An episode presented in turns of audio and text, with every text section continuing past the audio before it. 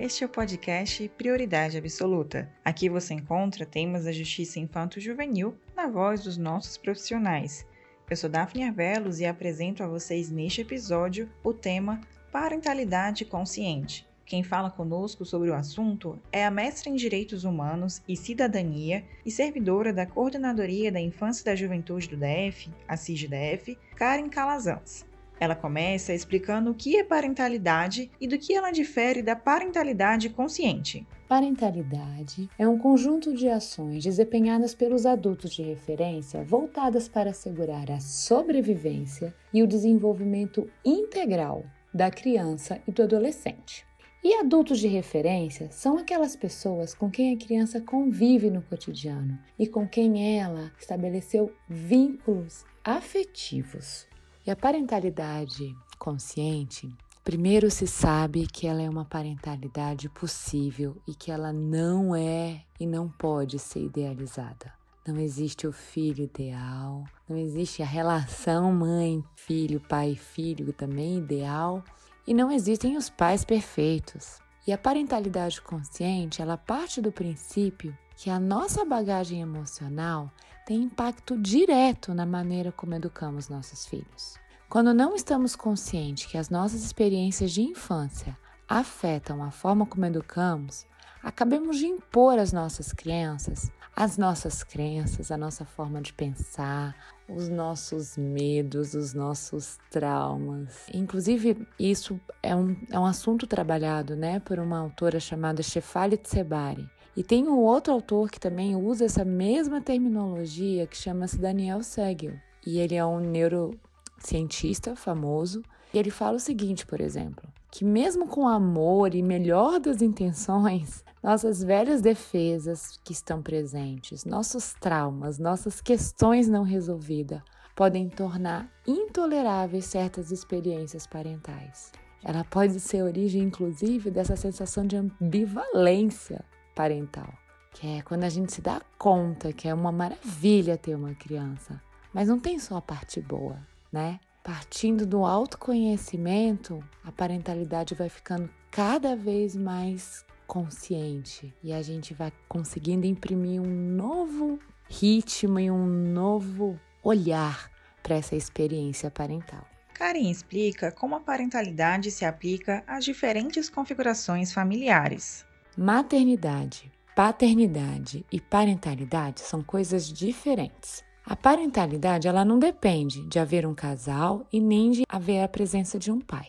A parentalidade ela é exercida por pessoas que assumem os papéis importantes para a formação da criança e do adolescente. E quais seriam esses papéis? Os cuidados cotidianos, a educação, a formação afetiva, relações interpessoais, a solidariedade, quem faz a demarcação de limites, fortalecimento da autonomia, prepara a criança para enfrentar os desafios no presente e na vida adulta.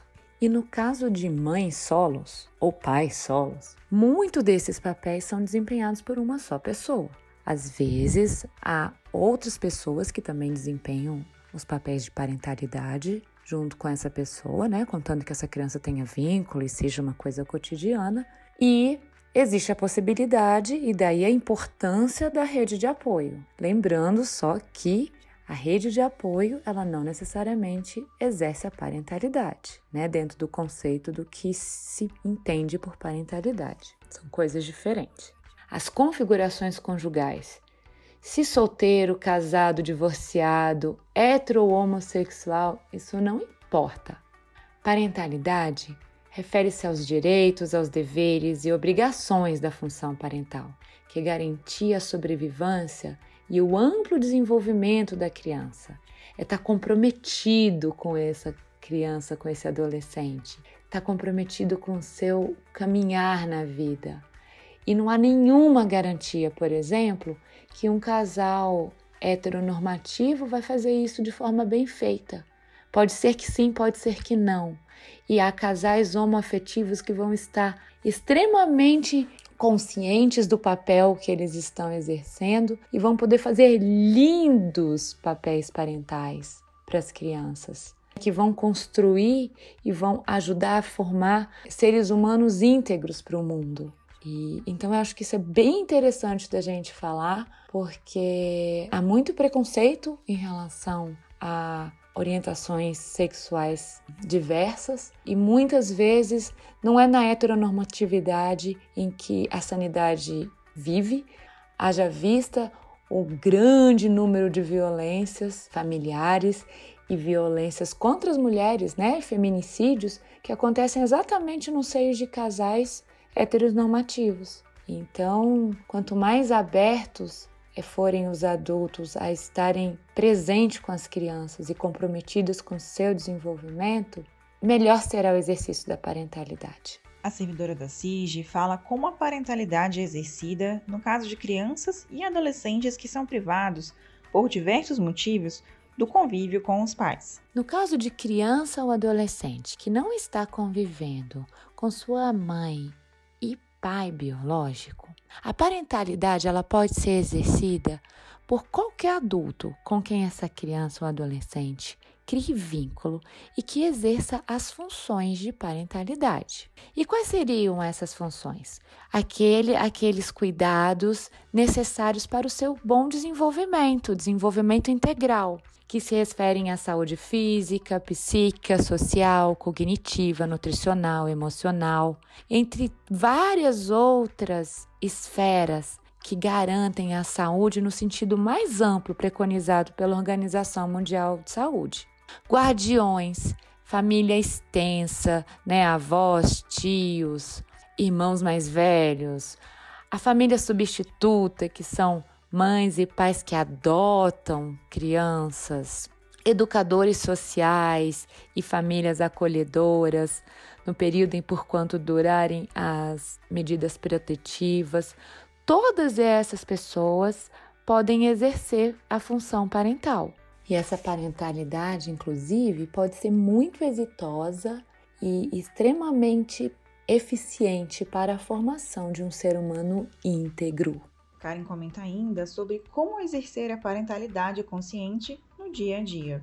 No cotidiano, a gente exerce a parentalidade consciente primeiro buscando estar plenamente atento ao cotidiano, às experiências, fazendo essa conexão com a criança, porque quando a gente está atento, a gente está mais aberto para se conectar, né?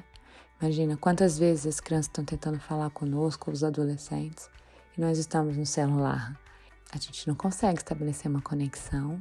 A possibilidade de, da comunicação que se estabelece dessa maneira da errada é grande. Então, começando pela atenção plena e buscando conexão com as crianças. Uma outra demonstração de que nós estamos buscando né, exercer a parentalidade de forma consciente é por meio de uma abertura interna, para continuar aprendendo em cada situação, porque serão muitos os desafios do cotidiano. Com essa abertura, a vida vai ficando mais instigante. A gente vai tornando os desafios em nossos aliados, nossos professores. Flexibilidade responsiva é uma outra característica, ou seja, ser capaz de refletir antes de reagir a uma situação, ver além da superfície, buscar entender a dinâmica que está por trás das experiências, tanto no nosso comportamento como no comportamento da criança. Ser sensível à comunicação não verbal, para entender melhor o que as crianças querem dizer e que até nós mesmos estamos dizendo, né? O que está acontecendo. Outra característica é considerar o ponto de vista das crianças e dos adolescentes encontrar prazer na convivência parental.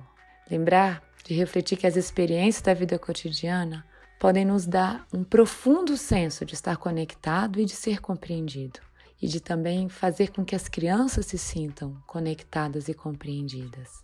Eu gosto até de lembrar de uma frase da autora Jane Nelson que diz: Crianças que se sentem bem se comportam bem.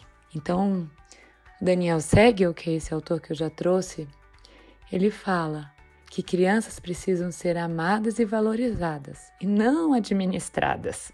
A mestra em Direitos Humanos e Cidadania traz os benefícios que podem ser auferidos pela parentalidade consciente. Quando uma criança ou um adolescente está sendo criado ou foi criado por meio de uma parentalidade consciente, há mais chances que o seu desenvolvimento integral aconteça.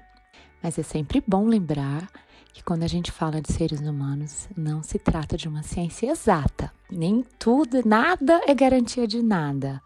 Ainda que haja um esforço consciente por parte dos pais, pode ser que muitas coisas não sejam absorvidas pela criança e às vezes pais completamente inconscientes criam filhos responsáveis, íntegros, com capacidades assim de superar os desafios, porque é isso, porque tem uma resiliência inata muitas vezes. Agora é óbvio que se a gente se empenhar, a gente por meio da parentalidade consciente, a gente vai criar mais vínculo. Essa criança que é foi criada por meio de um vínculo estável, ela tende a ser uma criança e um adolescente e tornar-se um adulto mais autoconfiante, mais resiliente. O seu sentimento de pertencimento tende a ser maior quando houve uma real tentativa de uso da não violência, seja ela verbal, psicológica e física, há uma grande chance de que uma criança e uma adolescente se desenvolva e tenha relações na sua vida também não violentas. Assim como há a maior chance de uma criança e uma adolescente que foi criado por meio do respeito, ser uma criança, uma adolescente na vida presente e tornarem-se adultos mais respeitosos e que criem relações respeitosas. Então, nessa mesma linha de raciocínio, a ausência de uma parentalidade consciente, ela não é determinante de que não será um adulto ou que não será uma criança ou uma adolescente que se forme integralmente, de forma pacífica, que tenha boas relações, que se torne uma pessoa honesta, uma pessoa que tem o domínio das funções executivas do cérebro, que são as habilidades cognitivas que permitem controlar e regular os pensamentos, as emoções e as ações diante dos conflitos e das distrações. Mas quero deixar consignado que quanto mais violenta, hierárquica e sem vínculo for a parentalidade, maiores são as chances de deixar traumas, causar consequências que são imprevisíveis, mas que podem gerar problemas de saúde na criança ou no futuro, no adulto, que podem levar até mesmo à prática de atos delinquentes por, por parte dessas crianças que foram traumatizadas. Então, há também muitos estudos que ligam que dificuldades e relações abusivas na infância geram efeitos muito danosos, né? Na saúde emocional, na saúde física e, e no comportamento das pessoas.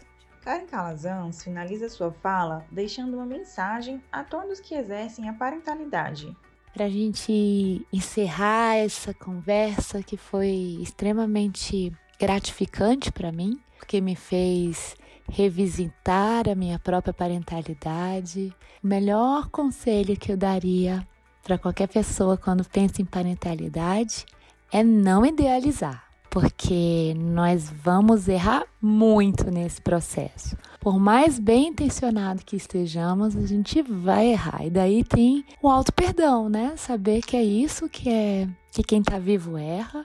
E às vezes vale inclusive pedir perdão para as crianças e expressar tipo, olha, exagerei, não era assim que eu gostaria de ter falado. É realmente não foi legal o que eu fiz, porque isso vai dando também uma relação mais autêntica, né? Quanto mais autêntico nós estivermos nessa relação, mais autenticidade a gente vai despertar na criança ou no adolescente com quem estamos lidando, né? E para falar de autenticidade, tem que falar de autoconhecimento. Investir em autoconhecimento engrandece as oportunidades de estabelecermos um relacionamento mais efetivo e agradável com as crianças e com os adolescentes. E aí eu até vou usar uma autora brasileira que chama Elisama Santos. E ela chega a falar num livro, né, que quando a gente aprende a nos abraçarmos a nós mesmos, estaremos mais dispostos também a abraçar os nossos filhos. Quando cuidamos dos nossos sentimentos, também estaremos aptos a cuidar dos sentimentos deles. Quando temos compaixão pelas nossas imperfeições, muda o nosso olhar com as imperfeições dos nossos filhos.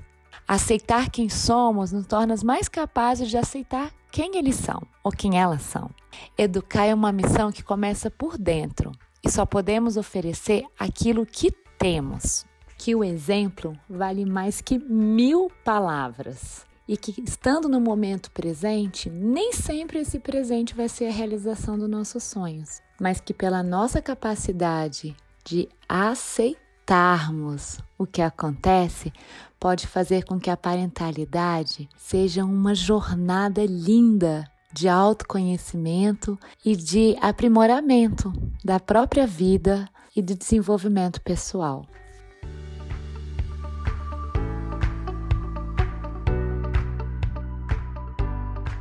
Você confere mais informações sobre a Justiça da Infância e da Juventude no site e nas redes sociais do Tribunal.